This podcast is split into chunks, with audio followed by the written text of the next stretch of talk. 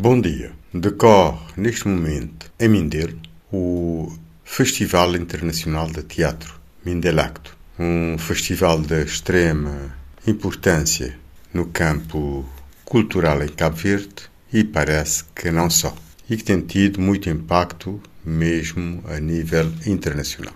E é bom ver o sucesso que tem granjeado esse festival.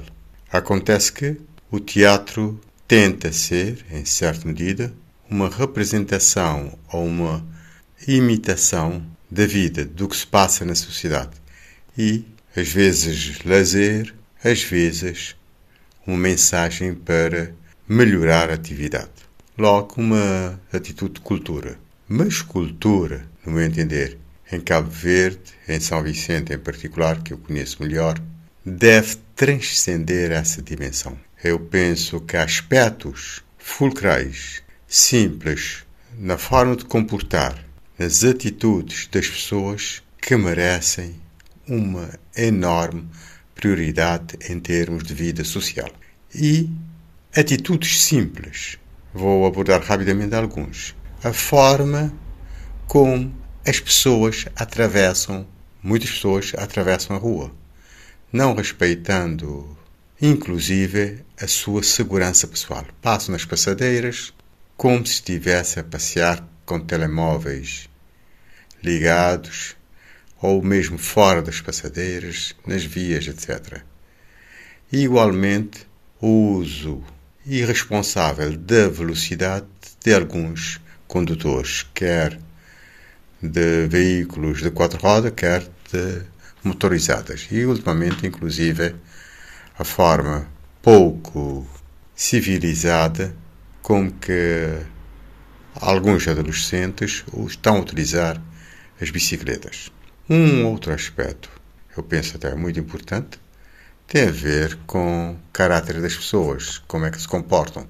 Por exemplo, a questão das dívidas, dos empréstimos. As pessoas pedem dinheiro emprestado, adquirem bens, contraem dívidas e depois não se lembram de assumir os compromissos.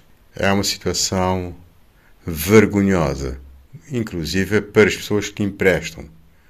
E é um perigo social esse tipo de comportamento e deve-se pôr cobre a isto. Eu, há dias, numa publicação de uma pessoa amiga sobre esse assunto, eu até sugeri que fossem criadas umas startups para fazer cobranças de dívidas e que criaria inúmeros empregos.